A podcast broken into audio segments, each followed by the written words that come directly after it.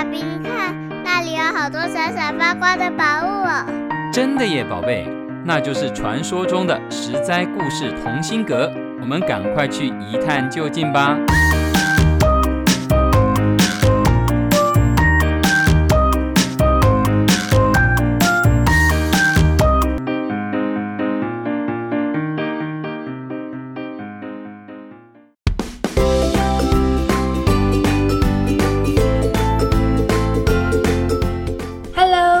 各位亲爱的小朋友们，你今天过得好吗？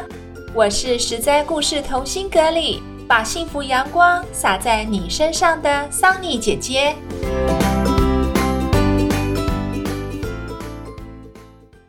桑尼姐姐一连几周讲的奇女子故事，不外乎就是漂亮、美丽、温柔、坚定、聪明、大方。有勇气、有智慧的女生。今天我们换换口味，来讲长得很丑的女生的故事。看看她怎么样一个大翻身，飞上枝头，麻雀变凤凰。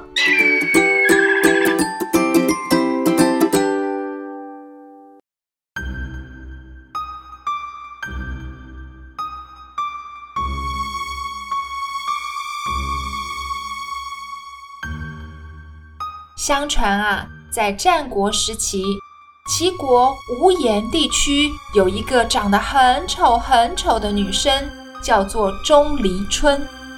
怎么个丑法呢？据说她的额头往前突出，双眼向下凹，鼻孔向上翻翘，脑袋大大的，头发却很稀疏，喉结比很多男生都还要大。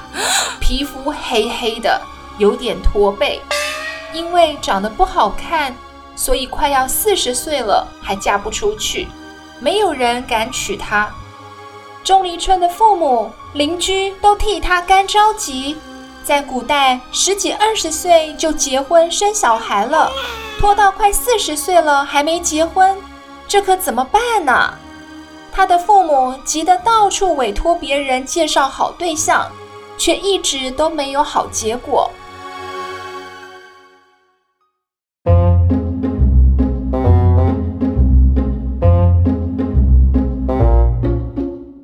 跟担心、焦虑的父母相反，钟离春一点也不在意自己嫁不出去。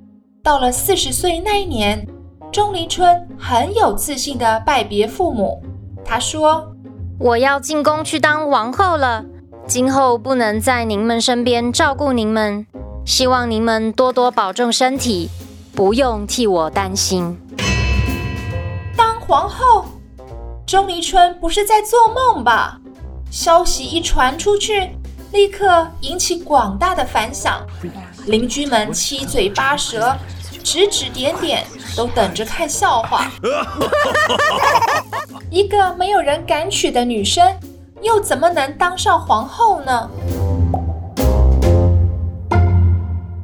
钟离春穿着普通的旧衣服，寻常的打扮，独自一人来到了齐国的首都临淄。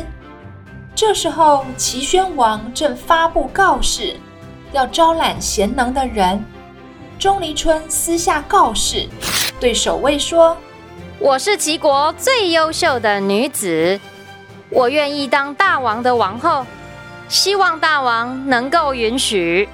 钟离春这番炸弹性的宣言，立刻又传遍了京城。消息传进了齐宣王的耳里，齐宣王渴望聘用贤才，当然乐于接见这位自告奋勇的女子。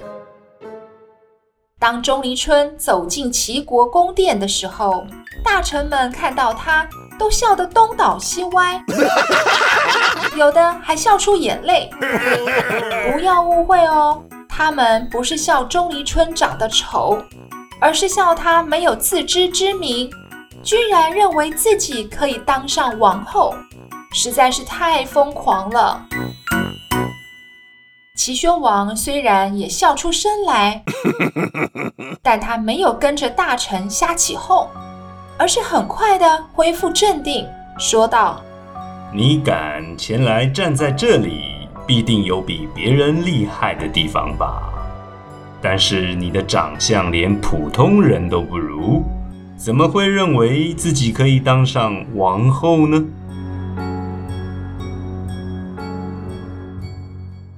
面对齐宣王的刁难，钟离春一点也不退缩，他站直了身体，告诉大王。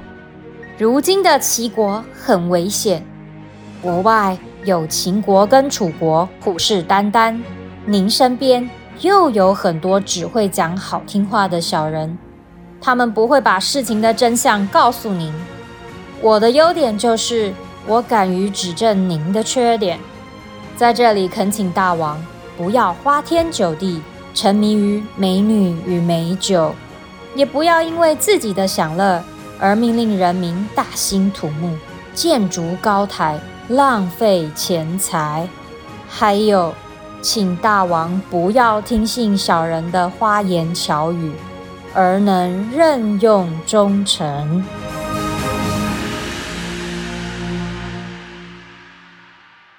齐宣王听完后冒了一身冷汗，想不到这么一个丑女。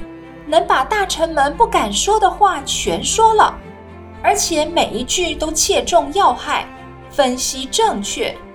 于是齐宣王感叹地说：“你真是个当王后的人才啊！”于是钟离春丑女大翻身，摇身一变成为王后了，跌破众人的眼镜。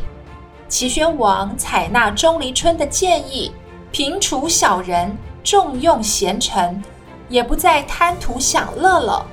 他彻彻底底的改变自己，逐渐使齐国强盛起来。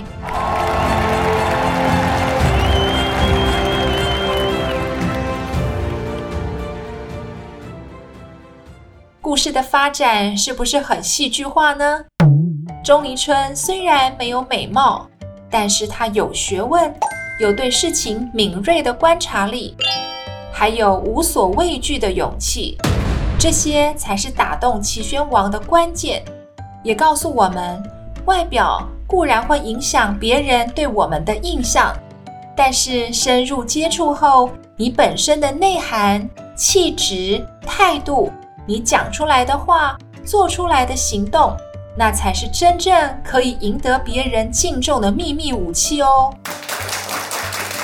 当然，我们也要称赞一下男主角齐宣王，能够看到钟离春的内在涵养，还能虚心接受钟离春当面的批评指教。钟离春的形象鲜明，深入人心。后来，很多的小说、戏剧都以钟离春为样本，左边加一点，右边加一点，把它变成一个文武双全、能够上阵杀敌的人物了。丑女大翻身的故事就讲到这里，我是桑尼姐姐，下回实在故事同心阁见喽。